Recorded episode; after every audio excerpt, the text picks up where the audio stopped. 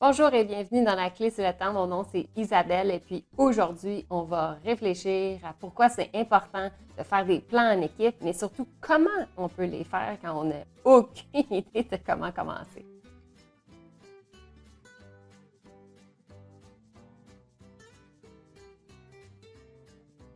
Je sais pas si ça vous est déjà arrivé, mais moi, ça m'est déjà arrivé de vouloir commencer à faire un plan et de ne pas savoir par où commencer. Je sais qu'il faut faire des plans en équipe, mais j'ai aucune idée comment le faire. Donc, l'idée, c'est de se dire, bon, OK, comment je commence et comment est-ce que je fais? Et puis, avec les années, étant donné que je fais de la R&D depuis plusieurs années, j'ai trouvé des astuces pour être capable de commencer un plan en équipe, même si j'ai aucune idée de la prochaine étape. D'abord, avant de commencer, ce que j'aimerais expliquer, c'est que pourquoi je trouve ça super important de faire des plans, c'est que dans la vie, il faut s'assurer d'être sur la même longueur d'onde des autres. Donc, euh, j'en ai déjà parlé dans d'autres vidéos, mais être sur la même longueur d'onde qu'une personne, c'est de s'assurer d'aller à la bonne vitesse, à la même vitesse ensemble, et puis d'avoir un sujet ou un détail important. Donc, la vitesse et la fréquence sont les deux éléments importants qui sont associés avec la longueur d'onde. Si on veut être en équipe sur la même longueur d'onde, eh bien, un, il faut avoir des objectifs de projet, il faut être clair sur ce qu'on a besoin, mais aussi il faut aller à la même vitesse. Parce que sinon, si on ne va pas à la même vitesse au niveau de la rapidité de ce qu'on va faire en exécution, eh bien, on ne pourra pas être en équipe sur la même longueur d'onde. Donc, pour être sur la même longueur d'onde en équipe, ça prend un plan qui va nous expliquer un peu quoi faire quand. Donc, ça fait exactement l'ajustement de la longueur d'onde en équipe. Ce qui est important quand on fait un plan, c'est de trouver le niveau de détail dans lequel on va faire le plan. Si vous êtes avec une équipe que ça fait longtemps que vous travaillez, eh bien, il y a des chances que le plan n'aura pas besoin d'être aussi détaillé parce que vous allez être habitué de travailler ensemble. Si vous êtes une nouvelle équipe fraîchement arrivée et qui viennent d'être formés sur un sujet complètement nouveau, il y a des chances que vous allez avoir besoin d'aller chercher un petit peu plus de détails. Je vais vous donner un exemple particulier. Moi, j'ai une amie avec laquelle je voyage et puis nous, euh, faire un plan, c'est assez facile. On se dit où aller, quel genre d'activité qu'on va faire, puis à partir de quelle date. Après ça, le reste, ça se fait automatiquement. Parce que dans le fond, on sait, euh, en, sachant, les activités qu'on fait, on sait quel euh, matériel apporter avec nous.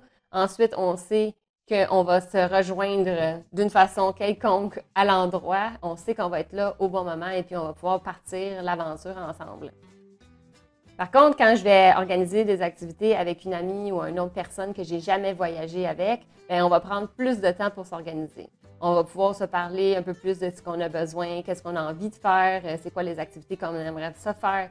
Tandis qu'avec l'autre amie, bien, on sait déjà d'avance qu'est-ce qu'on sait qu'on aime. Donc, on fait juste décider, on fait-tu dans notre liste de 10 activités qu'on aime, on fait-tu euh, ces trois-là ou on les fait pas? Euh, mais en fait, il y a moins d'étapes de, discussion nécessaires pour être capable de déterminer qu'est-ce qui va être fait. Parce que dans le fond, on se connaît déjà. Donc, ces informations-là sont déjà détaillées.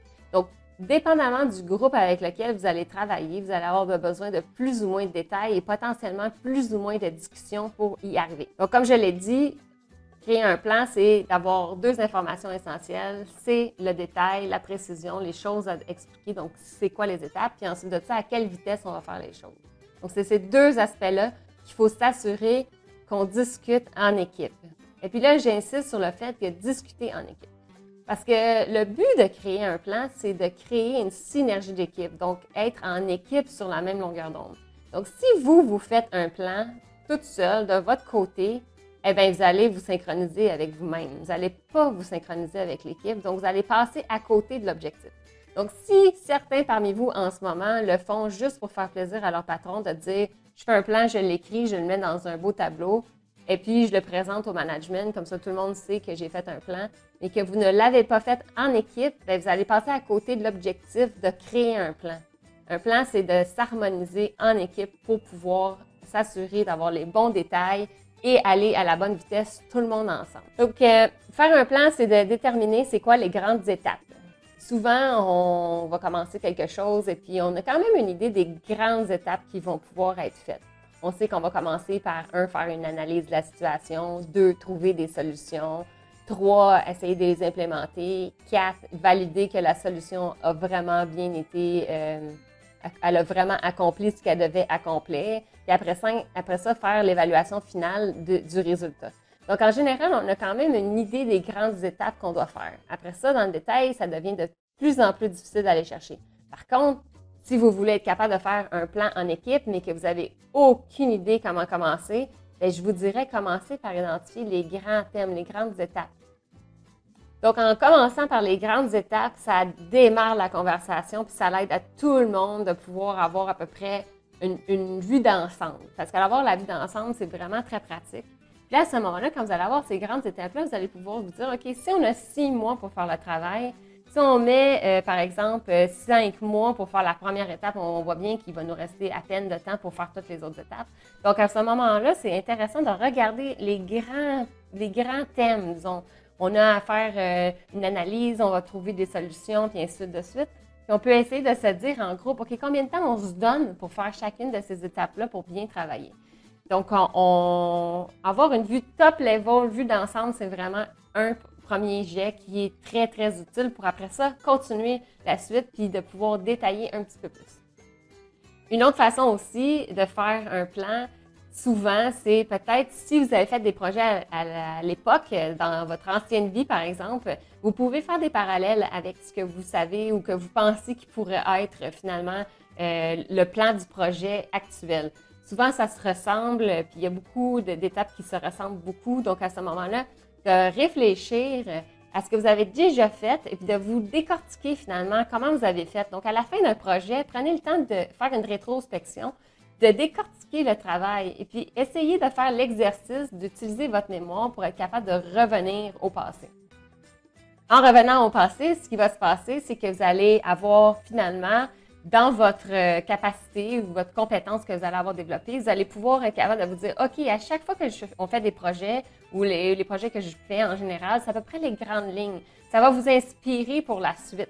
Donc, à ce moment-là, si c'est la première, première fois que vous commencez, ben essayez de faire un premier jet en équipe des grandes étapes. Mais après ça, plus que votre carrière avance, plus que vous, avez, vous allez avoir fait de rétroaction, plus que vous allez pouvoir voir un petit peu comment ça, ça fonctionne. Vous allez voir, en général, ça se ressemble vraiment beaucoup. Ou ça se ressemble vraiment beaucoup parce que moi, je fais toujours à peu près le même genre de projet. Je développe des nouvelles technos, peut-être que c'est ça. Mais honnêtement, je travaille aussi à faire des projets en artistique et puis je, je, je fais des projets aussi d'écriture. Donc, à ce moment-là, ça se ressemble souvent. C'est sûr que le temps est plus ou moins différent. Par contre, les étapes sont assez semblables. Maintenant que vous avez fait le plan haut niveau, vous êtes entendu à peu près sur les grandes lignes à peu près de combien de temps chaque étape va être faite avec votre équipe. Là, c'est temps de prendre la première et puis de la décortiquer. Ça sert à rien de décortiquer tout le plan au complet. Ce que vous allez voir, ce qui se passe, c'est que euh, en cours de route, vous allez apprendre des choses qui va, il va faire ajuster votre plan. Donc, à ce moment-là, faites le détail des prochains, prochains steps qui sont devant vous souvent sont plus faciles parce qu'en fait, vous êtes à un état actuel et puis vous allez pouvoir savoir, OK, aujourd'hui, j'ai aucune idée euh, de qu'est-ce que c'est, euh, disons, je sais pas moi, euh, une pile à hydrogène. Je donne un exemple. Eh bien, ma première étape, ça va être de lire sur c'est quoi une pile à hydrogène si je veux en faire une, par exemple. Donc, on peut, on part de l'état actuel et puis là, on se dit, OK, comment je fais pour être capable d'aller à une étape suivante. Aujourd'hui, j'étais dans un état, comment je fais pour aller à la prochaine étape? Puis à ce moment-là, ben, on fait ça pour tout le monde, puis on, s'organise à dire, OK, dans notre premier jet, nos prochaines semaines, prochaines deux semaines, euh, ben, qu'est-ce qu'on va faire, puis qu'est-ce qu'on va essayer d'accomplir? Et puis, euh, il y a peut-être des interactions entre chacune des personnes ou entre chacune des résultats que vous allez avoir ou les choses que vous allez accomplir. C'est ça qu'il va falloir ressortir. Donc, à ce moment-là, si une personne attend après quelqu'un pour pouvoir avancer, ben, à ce moment-là, c'est important d'identifier les interactions entre chacun. Par exemple, si moi, je suis responsable de faire une analyse et que mon collègue prend ces résultats-là pour pouvoir être capable de continuer sa partie à lui, eh bien, si moi, euh, on dit que j'ai besoin de terminer l'activité à l'intérieur du deux semaines, si je vois que ça risque de prendre plus longtemps que deux semaines, je sais tout de suite que je dois lever la main puis d'avertir tout le monde pour dire OK, là, j'arriverai pas dans le temps, euh, je vais avoir besoin d'aide ou je n'arriverai pas pour pouvoir pour avoir un impact sur l'ensemble de l'équipe. Donc, quand vous faites le plan un petit peu plus détaillé, c'est important de faire ressortir les aspects qui sont interactifs entre les groupes parce que ça donne des informations à votre équipe de quoi communiquer quand pour pouvoir être capable d'être encore plus efficace en groupe. Donc, voici Faire des plans, c'est commencer top level, d'essayer de faire de son mieux, de bien définir les phases, mais surtout de le faire en équipe. Ensuite de ça, c'est de prendre la première phase et de la décortiquer, faire ressortir les interactions pour s'assurer que tout le monde puisse être capable de savoir quand et quoi communiquer aux autres pour être capable de réajuster le plan en cours de route. Parce qu'un plan, c'est un outil pour une équipe d'être sur la même longueur d'onde. J'espère que ça vous a plu. Si oui, inscrivez-vous à ma chaîne puis allez lire mon blog laclé Bonne journée!